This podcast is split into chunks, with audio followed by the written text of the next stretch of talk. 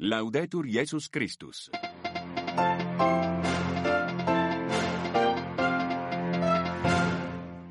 Moral en berne en Ukraine, les soutiens viennent à manquer, mais le conflit se poursuit dimanche. Le pays entrera dans sa troisième année de guerre. Aujourd'hui, l'armée peine à mobiliser. Reportage à Kiev à suivre.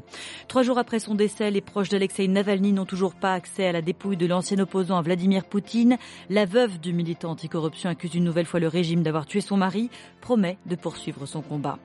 C'est autour du 10 mars prochain que va débuter le ramadan sur fond de guerre entre Israël et le Hamas. La situation est explosive, notamment à Jérusalem. Contre l'avis des responsables de la sécurité, le gouvernement israélien a décidé de limiter l'accès à l'esplanade des mosquées. Et puis enfin, dans ce journal, nous irons dans le nord Kivu. Vous entendrez le curé de Saké en plein milieu des affrontements entre l'armée congolaise et le M23 à l'est de la RDC. Radio Vatican, le journal, Marie Duhamel.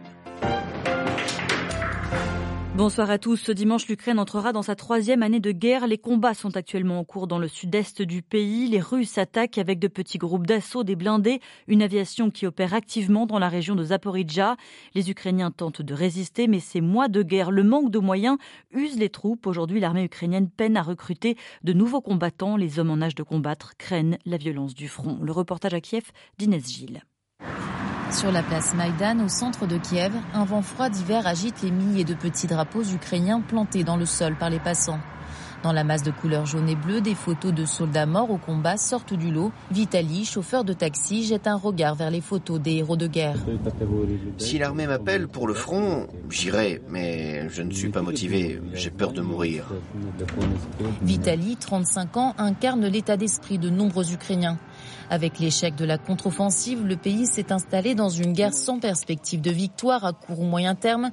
Une partie des hommes tente d'échapper à une bataille qui semble de plus en plus vaine. Aujourd'hui, l'armée ukrainienne manque donc cruellement d'effectifs. Certains soldats sont sur le front depuis deux ans. Une situation insoutenable, selon Oleg, un volontaire qui aide l'armée. Il y a un décalage entre Kiev et le front. Si on ne prend pas la guerre au sérieux, on ne va pas la gagner.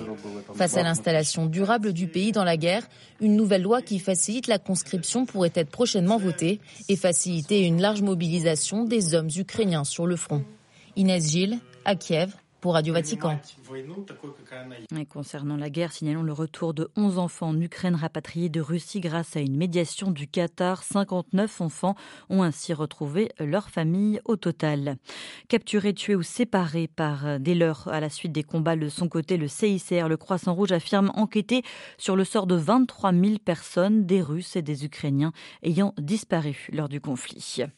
Une expertise chimique sur le corps d'Alexei Navalny est en cours. Elle durera au moins 14 jours.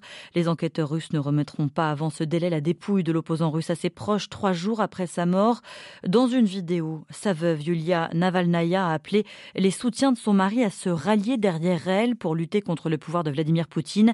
Elle souhaite incarner aujourd'hui l'opposition russe alors que celle-ci est décimée, écrasée. Ancien ambassadeur en Russie et directeur de recherche à l'IRIS, nous avons demandé à Jean de Guiliesti s'il existait une dissidence en Russie après la mort de Navalny. C'est une question euh, très difficile hein, parce que tout se passe en dessous. Hein. Il y a les maires qui euh, se plaignent des morts euh, en Ukraine. il y a ce candidat pour l'opposition qui n'a pas été autorisé à se présenter finalement, Nadia qui était contre la guerre. Il y avait des queues phénoménales pour s'inscrire. Ça montrait que les Russes voulaient se manifester, au moins en manifestant leur, leur soutien à la candidature de Nadezhd. Donc il y a des tas d'éléments qui montrent que il y a des ruisseaux sous-jacents, hein. il y a des, des mouvements en dessous. Mais pour l'instant, ce qui est perceptible, c'est peu de choses. Jean de Giliasti, ancien ambassadeur en Russie, actuellement directeur de recherche à l'IRIS. Et puis la veuve d'Alexei Navalny a été reçue ce lundi à Bruxelles par les ministres des Affaires étrangères de l'Union européenne. L'UE qui réfléchit, comme d'ailleurs l'administration Biden aux États-Unis, à de nouvelles sanctions contre le régime russe. Elle entend encore incarner l'avenir de l'UE. La présidente de la Commission européenne, Ursula von der Leyen, a déclaré aujourd'hui sa candidature à un second mandat. Élue avec une courte avance en 2019, la politique allemande part aujourd'hui avec une longueur d'avance. Ces cinq dernières années, elle a tenté d'unir les 27 face à l'épreuve du Brexit, de la pandémie, de l'offensive russe en Ukraine, du bras de fer aussi entre les États-Unis et la Chine. Et sur les réseaux sociaux ce matin, la présidente de, la Commission européenne, Ursula von der Leyen, pardon, annoncé l'envoi d'une mission européenne en mer Rouge sur les traces des États-Unis et des Britanniques. L'Europe veut assurer la liberté de navigation dans cette zone maritime menacée par les rebelles yéménites, les outils qui ont de nouveau attaqué ces dernières heures dans la zone un bateau britannique notamment. Face à la poursuite des attaques en mer Rouge, le Qatar appelle ce lundi à un cessez-le-feu à Gaza. Plus de 29 000 personnes y auraient perdu la vie. Des civils, explique le curé de la paroisse de Gazaville, la paroisse latine de la Sainte-Fanny. Et puis Israël menace aujourd'hui de poursuivre son offensive pendant le ramadan si les otages ne sont pas libérés d'ici là, y compris dans la région de Rafah, dans le sud, où sont massés près d'un million et demi de civils palestiniens. Le gouvernement israélien qui a par ailleurs annoncé des restrictions autour de l'esplanade des pour le mois sacré de l'islam, mesure réclamée par l'extrême droite ultranationaliste israélienne. Les précisions de notre correspondante à Tel Aviv, Ariane Ménage. Benjamin Netanyahou prend le parti de son ministre de la Sécurité nationale, représentant de l'extrême droite ultranationaliste. Itamar Ben-Gvir obtient des restrictions d'accès à l'esplanade pour les fidèles musulmans. Seront concernés, à sa demande, les Palestiniens de Jérusalem-Est, ceux de Cisjordanie occupée, mais aussi cette année les fidèles musulmans de nationalité israélienne. italienne. Pour le moment, ces restrictions, selon l'âge, le sexe ou la ville d'origine, n'ont pas été détaillées par le gouvernement. Sur ce point, des discussions seraient toujours en cours. Cette décision avait provoqué de vifs débats au sein du cabinet de sécurité israélien. Quasiment l'ensemble de l'appareil sécuritaire, armé et renseignement intérieur s'y était opposé, rapporte la presse. Ils jugent la mesure dangereuse et appellent à une approche plus modérée. Il faut retirer ses pouvoirs à Ben Gvir, réagit pour sa part Yair Lapid, chef de l'opposition. Les partis arabes israéliens dénoncent une provocation irresponsable du ministre d'extrême droite. Avec six sièges à la Knesset, Itamar Ben Gvir est un allié clé de Benjamin Netanyahou. Et au vu de ces sondages en berne, analyse un commentateur, le Premier ministre fait tout pour maintenir sa majorité et éviter une chute de sa coalition. À Tel Aviv, Ariane Ménage pour Radio Vatican.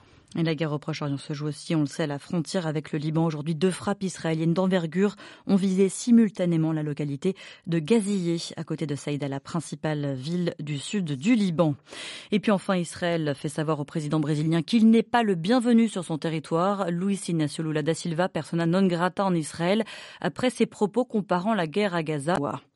Au Mexique, quatre évêques ont rencontré des chefs de cartel de la drogue dans l'état de Guerrero, au sud-ouest du pays. Le but était de faire acte de médiation entre les organisations criminelles et les pouvoirs publics afin d'obtenir une trêve dans les violences qui ensanglantent la région.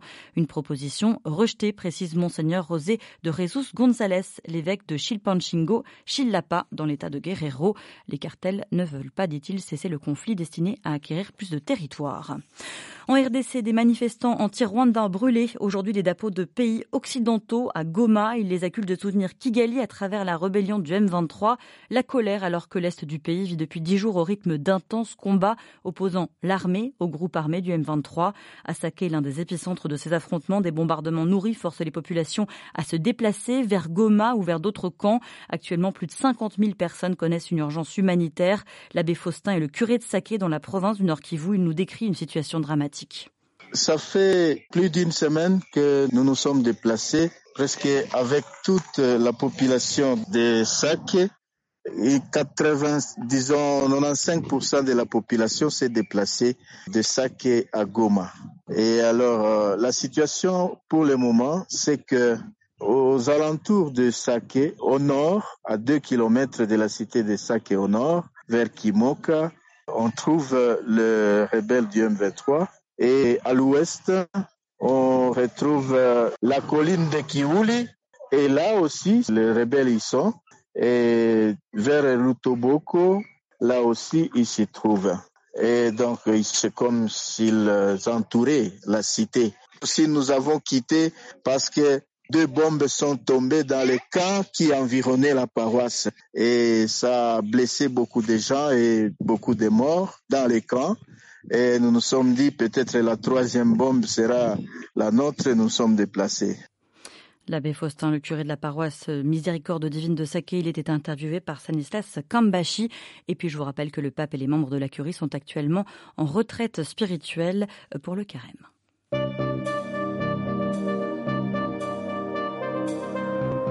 Voilà, c'est la fin de ce journal. Merci de l'avoir suivi. Merci de votre fidélité aux ondes de Radio Vatican. L'actualité du monde et de l'Église dans le monde revient demain matin. C'est à 8h30. D'ici là, n'hésitez pas à vous rendre sur notre page internet. Une excellente soirée à tous.